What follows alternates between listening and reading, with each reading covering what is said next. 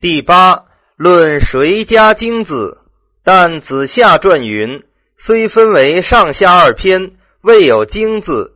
经字是后人所加，不知起自谁始。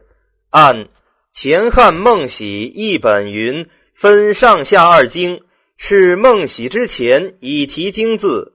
其篇提经字虽起于后，其称经之理则久在于前。故《礼记》经解云：“洁净精微，易教也。”记在解经之篇，是亦有称经之理。按经解之篇，悖论六艺，则诗书礼乐并合称经，而孝经纬称易见八卦，续六十四卦，转成三百八十四爻，运机不度，其气转易，故称经也。但伪文比尾。不可全信，其八卦方位之所，六爻上下之次，七八九六之数，内外成成之象，入经别事，此谓具论也。